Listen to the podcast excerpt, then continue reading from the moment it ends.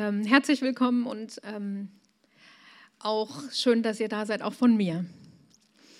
Ähm, ich möchte einmal zu Beginn beten.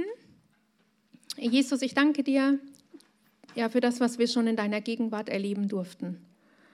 Und ich bete darum, dass du uns jetzt offene Herzen schenkst und dass du mir hilfst, von dir in der rechten Weise zu reden. Amen. Ich möchte mit einer Eingangsfrage starten, und zwar, wie sieht eigentlich der perfekte Evangelist oder die perfekte Evangelistin aus? Jetzt ist vielleicht für euch äh, die Frage, was ist überhaupt ein Evangelist? Darauf gehe ich später gleich ein. Deswegen schreibe ich jetzt mal hierhin Evangelist oder Verkündiger. Damit meine ich, der, der das Evangelium, das Wort Gottes, das, was mit Jesus zu tun hat, weitergibt. Was meint ihr? Wer, wie sollte der oder die aussehen? Mhm.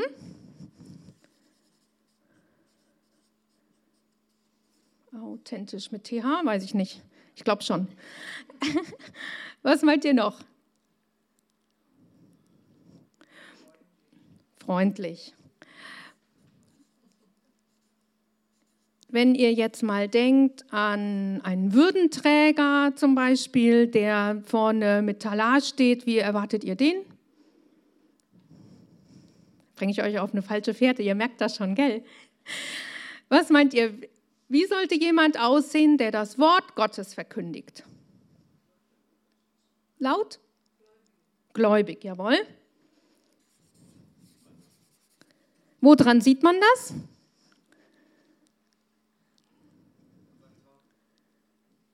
An den Taten, wie schreibe ich das auf? Äh, gute Taten. Kommt noch was, fällt euch doch noch ein. Selbstlos, gut.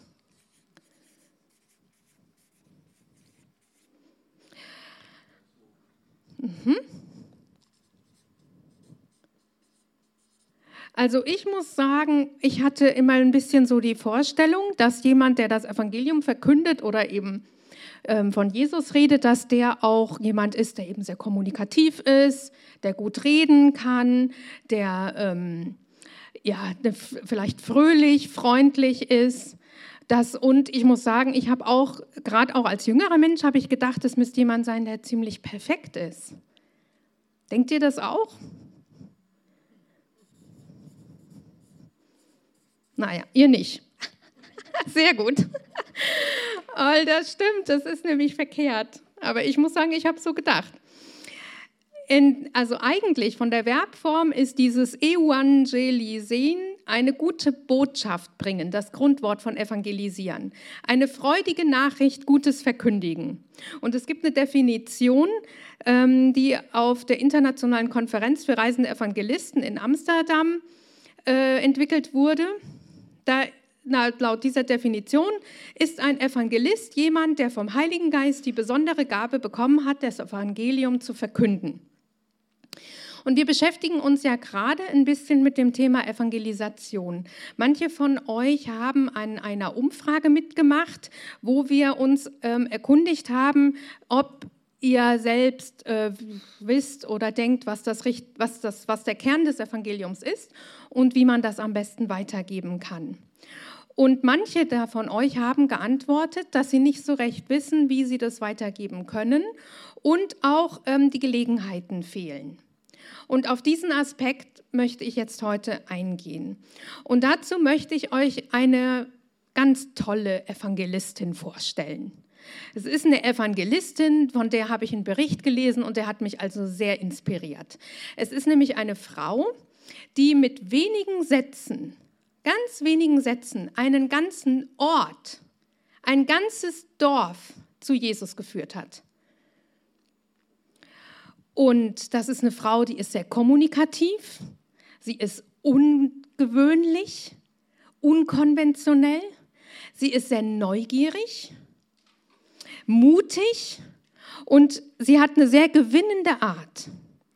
Und sie ist unbekümmert, recht impulsiv Und sie hat so eine positive Grundhaltung. Und das, obwohl, wenn wir den Bericht genau anschauen, dann ähm, da habe ich daraus gelesen, dass sie sehr verletzt eigentlich ist, dass sie ausgenutzt wurde und dass sie auch von ihrem Umfeld geringschätzig behandelt wurde.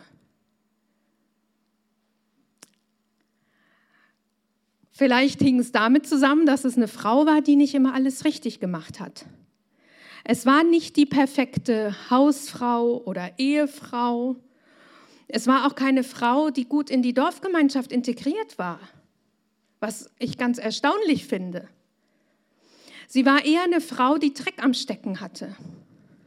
Es war eine Frau, ja, mit heutigen Worten würden wir sie vielleicht als Influencerin bezeichnen, aber gleichzeitig war sie eben nicht perfekt. Sie hatte Einfluss, obwohl sie zwei große Makel hatte. Der Bericht, von dem ich spreche, der steht in der Bibel. Hat vielleicht von euch schon jemand eine Ahnung, um, welchen, um welche Frau es geht? Wow, die Frau am Brunnen. Es war eine Frau, die keine ordentliche Ehe führte. Sie war vielleicht noch nicht mal eine fürsorgliche Mutter. Sie hatte schon mehrere Männer gehabt. Wir wissen nicht, warum sie geschieden war oder ob die Männer verstorben waren, das wissen wir nicht. Wir wissen nur, dass es damals die Möglichkeit gab für den Mann, einem Mann, äh, der Mann konnte der Frau einen Scheidebrief geben. Wenn die Frau ihre Pflichten vielleicht nicht erfüllte, die er von ihr erwartete, konnte er ihr einen Scheidebrief geben und sie war dann allein. Also wir wissen nicht, ob die Frau verwitwet war, ob sie geschieden war. Wir wissen nicht die Gründe für das Scheitern ihrer Ehen, wenn sie denn geschieden war. Wir können nur ahnen, dass diese ganze Situation für sie demütigend war und dass sie auch wahrscheinlich selbst einiges falsch gemacht hatte. Wahrscheinlich hatte sie gesündigt. Und das sehen wir an der Geschichte, an dem, wie sie redet, und das sehen wir auch daran, ähm, dass sie zum Zeitpunkt des Berichtes mit einem Mann zusammenlebte, der nicht ihr Ehemann war. Dann hatte sie noch einen zweiten großen Makel. Es war eine Frau, die eine Samariterin war. Damit war sie von den strengen Juden eine verachtete Frau. Die Juden wollten keinen Kontakt mit ihnen. Die Samariter, die stammten zwar auch von ähm, Jakob ab, auch von Josefs Nachkommen Ephraim und Manasse. Aber sie hatten in der Zeit der Verbannung, als die Teilung war von Israel, da hatten sie Heiden geheiratet, die da angesiedelt worden waren. Und gemäß Moses Gesetz hätten sie das nicht machen dürfen. Und sie hätten auch nicht eigene Heiligtümer bauen dürfen, was auch ungefähr um diese Zeit das erstmalig geschah. Sie hatten eigenes Heiligtum, sie hatten eigene Orte, wo sie dachten, da ist der richtige Ort, Gott anzubeten. Aus der Sicht der Juden war das total verkehrt. Sie waren Götzendiener, sie waren Heiden, sie waren ein Mischvolk, ja, ein verachtetes Volk. Und da frage ich mich, wie kann es sein, dass eine Frau, die solch ein Leben führt, die nicht in der Dorfgemeinschaft integriert ist, noch nicht mal in dieser Samariter-Dorfgemeinschaft und dann noch zu diesen Samaritern, zu diesem verachteten Volk gehört. Wie konnte diese Frau solch einen Einfluss haben, dass sie den ganzen Ort zu Jesus führte? Wir lesen Johannes 4, die Verse 4 bis 30. Er musste aber den Weg durch Samarien nehmen. So kam er zu einer Stadt in Samarien, die Sychali hieß und nah bei dem Grundstück lag, das Jakob seinem Sohn Josef vermacht hatte. Dort befand sich der Jakobsbrunnen. Jesus war müde von der Reise und setzte sich an den Brunnen. Es war um die sechste Stunde. Da kam eine Frau aus Samarien, um Wasser zu schöpfen. Jesus sagte zu ihr, Gib mir zu trinken. Seine Jünger waren nämlich in die Stadt gegangen, um etwas zum Essen zu kaufen. Die Samariterin sagte zu ihm, wie kannst du als Jude mich, eine Samariterin, um etwas zu trinken bitten? Die Juden verkehren nämlich nicht mit den Samaritern. Jesus antwortete ihr, wenn du wüsstest, worin die Gabe Gottes besteht und wer es ist, der zu dir sagt, gib mir zu trinken, dann hättest du ihn gebeten und er hätte dir lebendiges Wasser gegeben. Sie sagte zu ihm, Herr, du hast kein Schöpfgefäß, Schöpfgefäß und der Brunnen ist tief. Woher hast du also das lebendige Wasser? Bist du etwa größer als unser Vater Jakob, der uns den Brunnen gegeben und selbst daraus getrunken hat, wie seine Söhne und seine Herden? Jesus antwortete ihr, wer von diesem Wasser trinkt, wird wieder Durst bekommen. Wer aber von dem Wasser trinkt, das ich ihm geben werde, wird niemals mehr Durst bekommen. Vielmehr wird das Wasser, das ich ihm gebe, in ihm zu einer Quelle werden, deren Wasser ins ewige Leben fließt. Da sagte die Frau, Herr, gib mir dieses Wasser, damit ich keinen Durst mehr habe und nicht mehr hierher kommen muss, um Wasser zu schöpfen. Er sagt zu ihr, geh, dein, ruf deinen Mann und komm wieder her. Die Frau antwortete, ich habe keinen Mann. Jesus sagte zu ihr, du hast richtig gesagt, ich habe keinen Mann. Denn fünf Männer hast du gehabt und der, den du jetzt hast, ist nicht dein Mann. Damit hast du die Wahrheit gesagt. Die Frau sagte zu ihm, Herr, ich sehe, dass du ein Prophet bist. Unsere Väter haben auf diesem Berg Gott angebetet. Ihr aber sagt, in Jerusalem sei die Stätte, wo man anbeten muss. Jesus sprach zu ihr, Glaube mir, Frau, die Stunde kommt, zu der ihr weder auf diesem Berg noch in Jerusalem den Vater anbeten werdet. Ihr betet an, was ihr nicht kennt, wir aber beten an, was wir kennen, denn das Heil kommt von den Juden. Aber die Stunde kommt, und sie ist schon da, zu der die wahren Beter den Vater anbeten werden, im Geist und in der Wahrheit, denn so will der Vater angebetet werden. Gott ist Geist, und alle, die ihn anbeten, müssen im Geist und in der Wahrheit anbeten. Die Frau sagt, ich weiß, der Messias kommt, der Christus heißt, wenn er kommt, er wird uns das alles erklären. Da sagt Jesus zu ihr, ich bin es, der mit dir spricht. Inzwischen waren seine Jünger zurückgekommen. Sie wunderten sich, dass er mit dieser Frau sprach. Doch keiner sagte, was suchst du, was redest du mit ihr? Die Frau ließ ihren Wasserkrug stehen, kehrte zurück in die Stadt und sagte zu den Leuten, Kommt her, seht, da ist ein Mensch, der mir alles gesagt hat, was ich getan habe.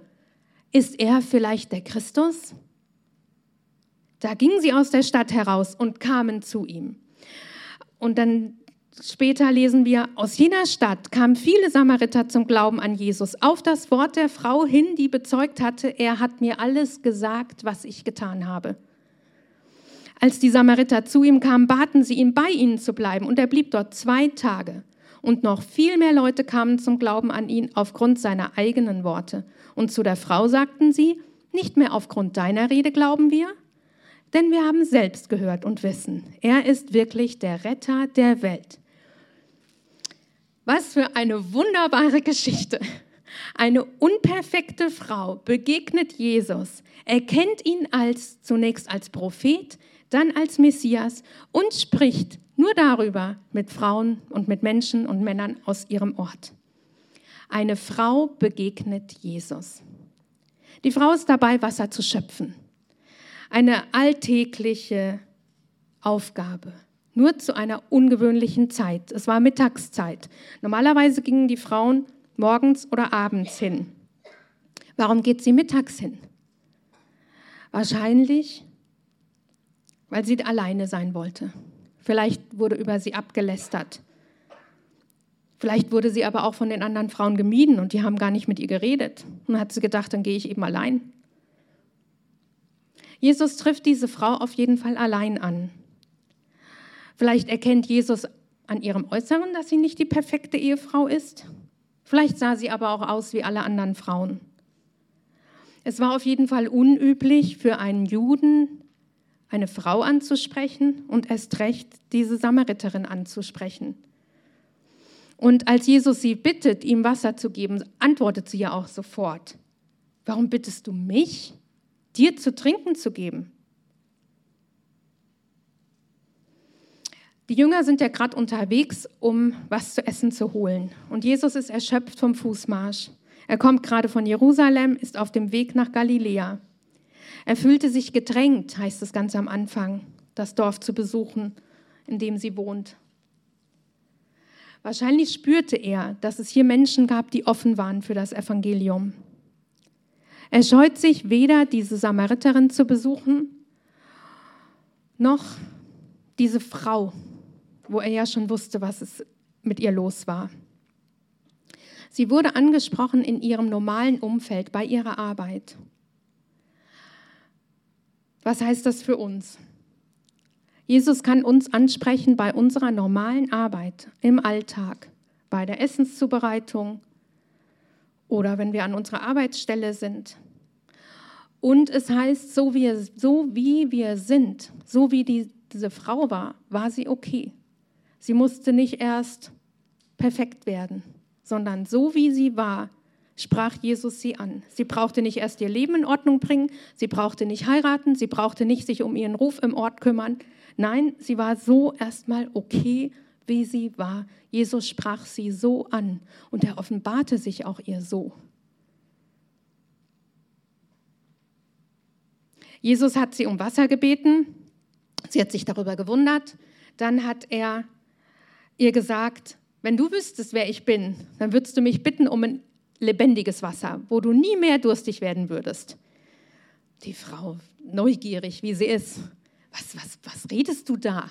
Bist du mehr als unser Stammvater Jakob? Er hat hier diesen Brunnen gegraben und du sagst, du hast besseres Wasser? Jesus führt es weiter aus. Wer von dem Wasser trinkt, was ich ihm gebe, wird nie mehr Durst haben. Das Wasser wird, mit, wird in ihm zu einer Quelle, die nie versiegt. Und dann sagt die Frau, neugierig und ja, wie sie jetzt ist, sagt sie, gib mir davon. Dann der Schock. Geh, hol deinen Mann. Was soll das? Warum gibt er ihr jetzt nicht einfach von dem Wasser? Sie antwortet, ich habe keinen Mann. Stimmte. Jesus sagt nicht, oder die Frau sagt nicht, ich habe, ähm, warum ich jetzt keinen Partner habe, ja, das ist ja und so weiter und ja, der ist, nein, und erklärt nichts, einfach nur, ich habe keinen Mann. Jesus sagt zu ihr, das stimmt, fünf Männer hast du gehabt, der, den du jetzt hast, der ist kein, nicht dein Mann. Noch ein größerer Schock. Was soll das? Woher weiß dieser Mann das? Das sieht man ihr doch nicht an. Hat er mit den Leuten im Ort geredet? Die Frau bittet ihn um das Wasser und die einzige Antwort, die sie bekommt, ist, geh und hol deinen Mann und fünf Männer hast du gehabt. Was für eine Unverschämtheit. Warum, warum macht er sie denn erst heiß auf dieses Wasser, wenn er es ihr dann doch nicht geben will? So reagiert die aber nicht. Was macht sie? Sie fängt sich. Sie ärgert sich nicht über Jesus, sondern ratter, ratter, ratter, ratter.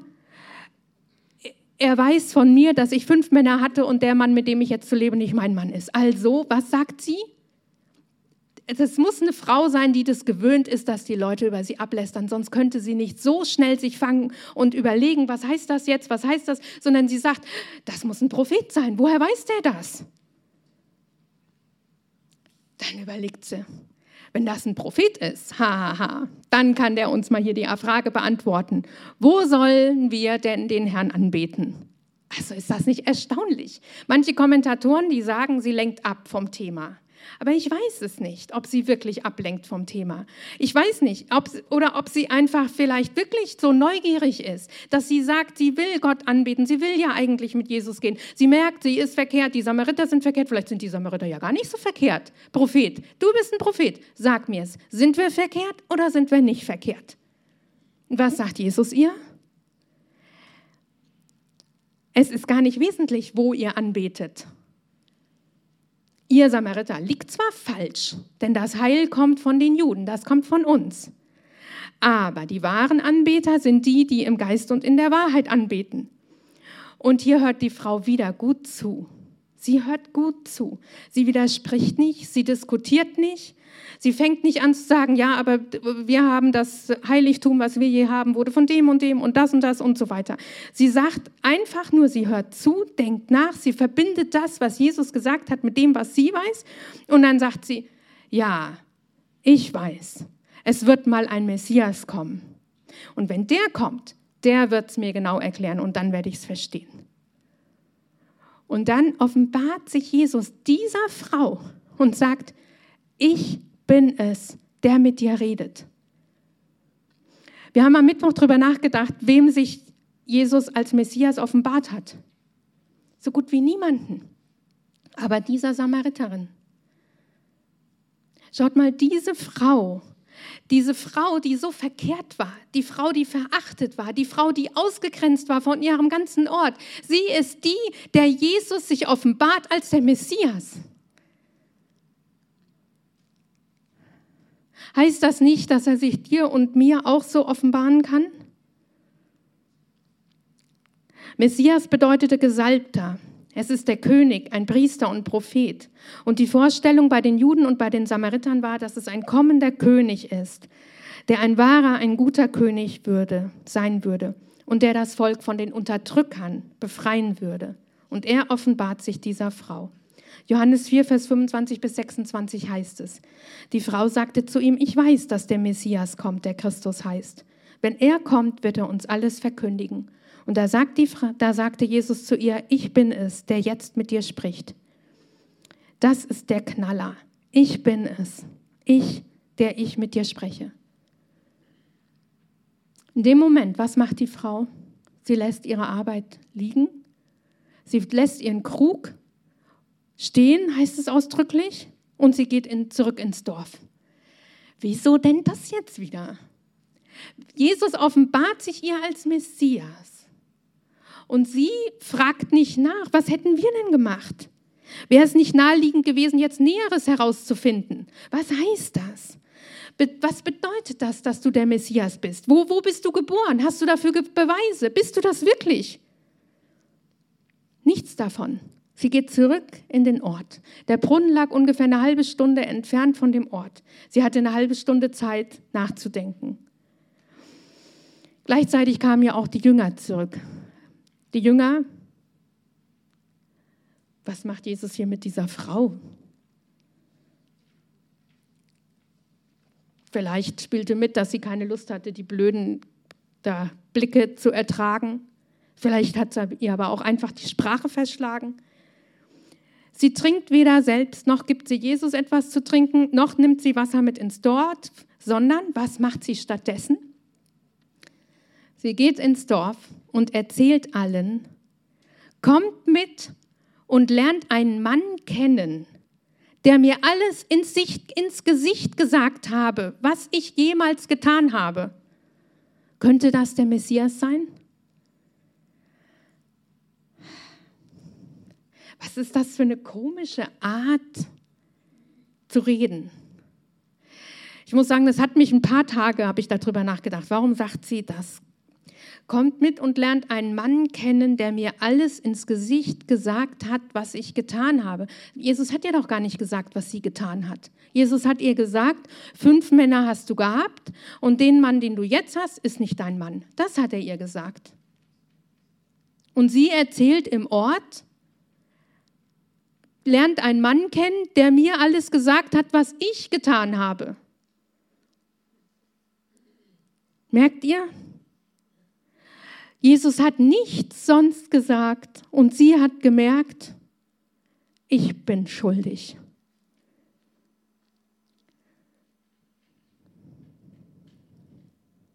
Und warum ist das so besonders, dass der ganze Ort dann kommt und sich diesen Mann anguckt? Wie war die Frau vorher? War es vielleicht eine Frau, die die ganze Zeit über ihre Männer abgelästert hat? Die gesagt hat, die Männer sind schuld?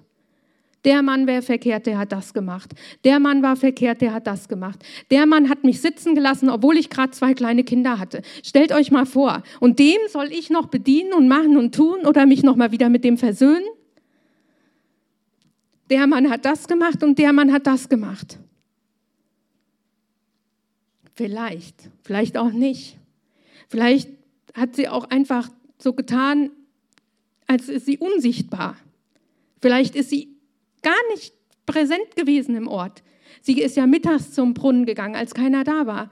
Vielleicht hat sie irgendwo außerhalb sich einen Ort gesucht. Vielleicht hat sie sich verborgen. Aber mit Sicherheit wussten alle Leute im kleinen Ort, alles ganz genau über sie. Sie kannten die Männer, sie kannten die Frau und sie wussten ganz genau, was die Frau falsch gemacht hat. Und die Frau wusste es jetzt auch. In der Begegnung mit Jesus merkt sie, dass hier jemand ist, der weiß, dass sie Dreck am Stecken hat. Und das Erstaunliche ist, dass er sich ihr, obwohl sie Dreck am Stecken hat, offenbart. Auf einmal fällt es ihr wie Schuppen von den Augen. Sie hat gesündigt, nicht nur die Männer. Und während sie eine halbe Stunde in den Ort läuft, laufen ihr vielleicht die Tränen. Vor Jesus, dem Messias, ist nichts verborgen. Er sieht durch, sieht durch. Er sieht ihre Verletzung und er sieht aber auch ihre Schuld. Und sie spürt, dass es für ihn okay ist. Dass er ihr das vergibt. Dass er ihr das vielleicht schon längst vergeben hat, während sie mit ihm spricht. Und sie kommt eben zu der Erkenntnis, ich habe gesündigt. Jesus hat mir das gesagt. Er hat recht und er nimmt mich an. Ist das der Messias? Ist er das? Und während sie auf dem Weg darüber nachdenkt, wird ihr klar, ja, das muss der Messias sein, das ist der Messias. Und dann geht sie zu den Leuten und sagt aber nicht, pass mal auf, ich habe euch was zu verkünden. Edgy Badgy, ihr denkt, ich bin eine blöde Kuh und ihr denkt, ich bin verkehrt oder sonst was, aber hahaha ich habe den Messias gesehen. Ist sie so? Sie sagt, ist das vielleicht der Messias? Sie lädt die Menschen ein, sich selbst darüber Gedanken zu machen, ob das so ist. Sie bequatscht niemanden, sie beredet niemanden, sie bringt nicht ihre ganzen Erkenntnisse, sondern sie sagt, geht und findet das heraus. Ist er vielleicht der Christus? Und alle, die das sehen, sind so neugierig, dass sie sofort loslaufen und sich diesen Mann anschauen. Und dann später lesen wir, der halbe Ort mindestens bekehrt sich. Und warum? Weil eine Frau zu ihren Fehlern steht. Weil eine Frau, von der die anderen wissen, was sie alles verkehrt gemacht hat, auch selbst sieht. Ja, ich bin verkehrt. Der Messias ist der, ja, der mich trotzdem annimmt und der mich liebt und der, ja, wo ich so sein kann, wie ich bin, aber der ähm, meine Schuld auch mir wegnimmt. Wenn wir darüber nachdenken, wie wir das Evangelium weitergeben können, heißt das, steh zu deinen Fehlern. Die anderen kennen deine Fehler. Steh du auch selbst dazu. Steh auch zu deinen Schwächen. Hast du Angst vor dem Krieg? Hast du Angst vor deiner Diagnose? Hast du Angst wegen der immer teurer werdenden Lebensmittel? Hast du Angst um deine Kinder? Ja, als Christ darf man keine Angst haben, gell? Als Christ hat man keine Angst vor dem Krieg. Als Christ weiß man alles perfekt. Nein, steh dazu, dass du Angst hast. Wie begegnet dir Jesus in dem, wie es dir gerade geht? Das kannst du weitergeben. Du kannst anderen sagen, ja, mir geht es gerade gar nicht gut, ich habe Angst. Und du kannst aber auch sagen, was dir Jesus in deine Angst hinein sagt. Dass er dir sagt, Jesus sagt mir, ich bin bei dir. Wenn ich Albträume habe und stehe auf, dann denke ich daran, dass Jesus doch bei mir ist. Was er gesagt hat, er wird mich nie verlassen dass er sagte, mich wird nichts von seiner Liebe trennen. Was ist das, was Gott zu dir in deine Situation redet? Das kannst du weiter sagen. Und lass dein Umfeld mit dir gemeinsam diese Antworten entdecken, ob Jesus helfen kann. Wenn, jemand, wenn mir jemand erzählt hat, irgendwie von Krankheiten, die er hatte, da habe ich manches Mal erzählt, wie ich selbst Jesus erlebt habe. Als ich allein im Krankenhaus war und eine Diagnose bekommen habe, dass ich wahrscheinlich ähm, ja, vielleicht nie mehr richtig gesund werde. Und dann ruhig wurde und auf einmal wusste, egal wie es ausgeht, Jesus ist bei mir. Es wird alles, für ja, denen, die Gott lieben, wird alles zum Guten dienen. Es wird alles gut werden. Ich weiß noch, wie ich einmal im Aldi stand und mit einer Frau mir gesagt hat, was gerade passiert ist. Und ich ihr genau das erzählt habe. Und wir im Aldi gesagt haben, Jesus hat mir geholfen und hat mir die Angst genommen, so kann er auch dir helfen.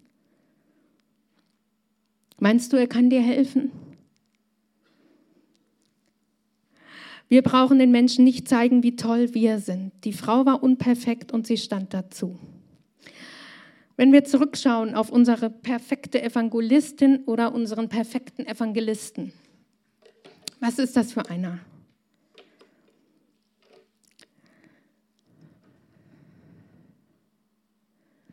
Auf jeden Fall müssen wir dieses perfekt streichen, was ich dahin geschrieben habe. Das ist natürlich falsch. Sondern ganz viel, was hier steht, ist richtig. Es ist jemand, der authentisch ist, jemand, der gut zuhört, jemand, der freundlich ist. Die guten Taten klammer ich mal zumindest ein. Selbstlos passt. Warum? Weil sie selbst keine Antworten lieferte. Was wir vielleicht noch aufnehmen ist, es ist jemand, der zu seinen Fehlern steht.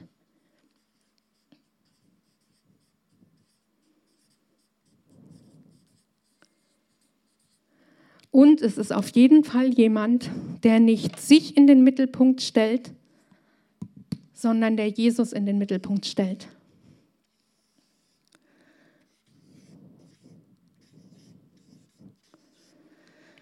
Es ist jemand, der mit allem, was er tut, nur einlädt, Jesus anzuschauen.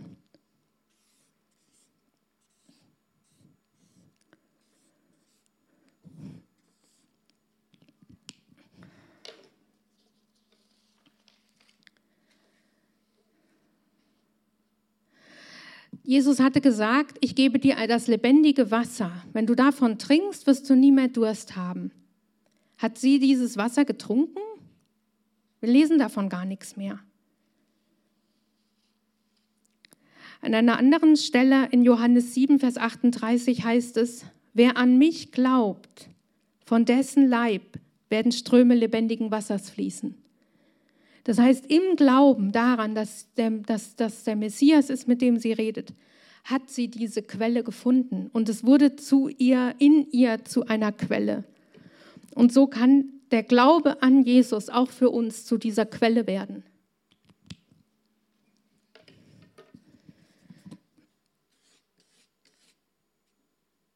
Die Kinder lachen jetzt, weil ich nicht malen kann. Ist egal. Das soll eine Quelle sein.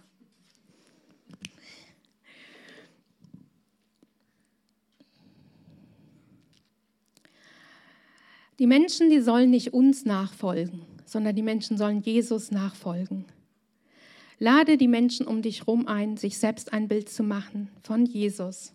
Ist er vielleicht Gott? Er ist ein wunderbarer Gott. Er ist einer, der einer Frau begegnet, die nicht vollkommen ist. Er macht sie neugierig, er konfrontiert sie mit, seiner, mit ihrer Schuld. Und es ist die Frage für uns, ob er vielleicht auch uns, ob er vielleicht dir so begegnen will. Hast du Dinge, wo du ehrlich werden musst, wo du sagen musst, ja, ich bin verkehrt? Bitte ihn um Vergebung für deine Schuld.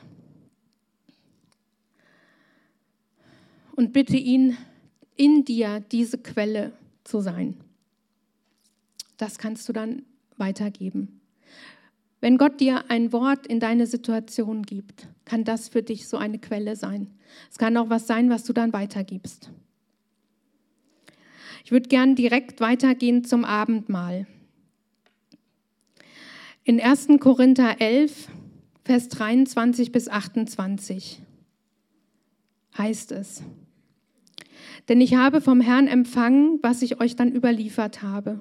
Jesus der Herr nahm in der Nacht, in der er ausgeliefert wurde, Brot, sprach das Dankgebet, brach das Brot und sagte, das ist mein Leib für euch. Tut dies zu meinem Gedächtnis. Ebenso nahm er nach dem Mahl den Kelch und sagte, dieser Kelch ist der neue Bund in meinem Blut. Tut dies, so oft ihr daraus trinkt, zu meinem Gedächtnis. Denn so oft ihr von diesem Brot esst und aus dem Kelch trinkt, verkündigt ihr den Tod des Herrn, bis er kommt. Jeder soll sich selbst prüfen. Dann soll er von dem Brot essen und aus dem Kelch trinken. Jesus hatte sich offenbart als der Messias dieser Frau. Und bei den Propheten des Alten Testaments wurde schon verkündigt, dass einer kommen würde, der das Volk von den Sünden erlösen würde. Und die Frau sagte ja, sie warteten auf diesen Messias, der das alles erklären würde. Und die Opfer, die im Tempel gebracht wurden, im Tempel in Jerusalem, sie waren ja ein Bild für das Opfer, das Jesus bringen würde, das der Messias bringen würde, der Erlöser, der uns von Schuld befreien würde. Jeder Mensch, jeder Mensch hat gesündigt und jeder Mensch ist unwürdig, in Gottes Gegenwart zu treten.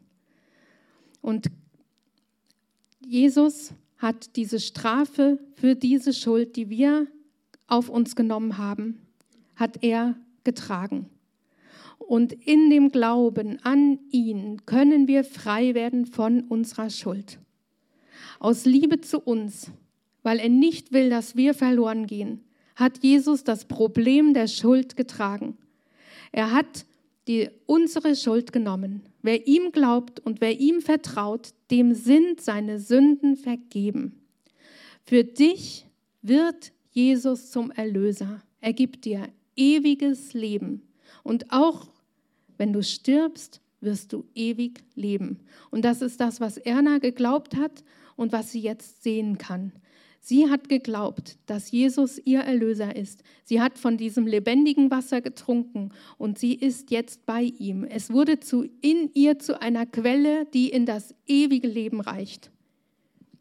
Und diese Einladung gilt jedem von uns. So oft wir von dem Brot essen und aus dem Kelch trinken, verkündigen wir den Tod des Herrn. Das tun wir hier. Wir verkündigen den Tod des Herrn. Wir verkündigen, dass Jesus stellvertretend für unsere Schuld gestorben ist. Und wenn du dies machen möchtest, dann steh jetzt auf und wir beten gemeinsam.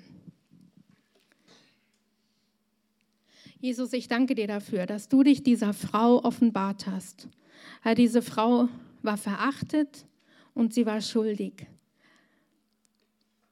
Aber sie war neugierig und du bist ihr in Liebe begegnet. Ich danke dir dafür, dass, ja, dass diese Geschichte aufgeschrieben ist und dass sie uns dadurch ein Vorbild wird. Und ich bitte dich darum, dass du jedem von uns auch so begegnest. Ich möchte jetzt einen Satz vorbeten und ihr seid eingeladen, nachzubeten. Jesus, ich danke dir, dass du mir meine Schuld zeigst. Jesus, ich danke dir, dass du mir meine Schuld zeigst. Ich bitte dich um Vergebung für Punkt, Punkt, Punkt. Ich bitte dich um Vergebung für.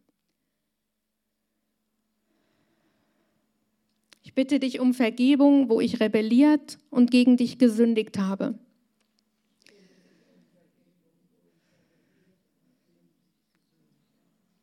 Bitte vergib mir. Komm in mein Leben. Erfülle mich. Gib mir das Wasser. Gib mir das Wasser, das bis ins ewige Leben reicht.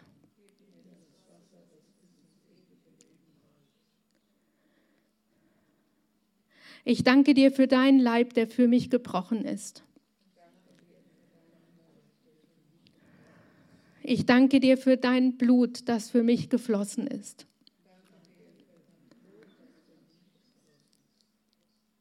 Amen. Wer möchte, kann jetzt zu den Stationen gehen und Brot und Wein in die Hand nehmen und dann an den Platz nehmen und wir nehmen es dann gleich gemeinsam ein.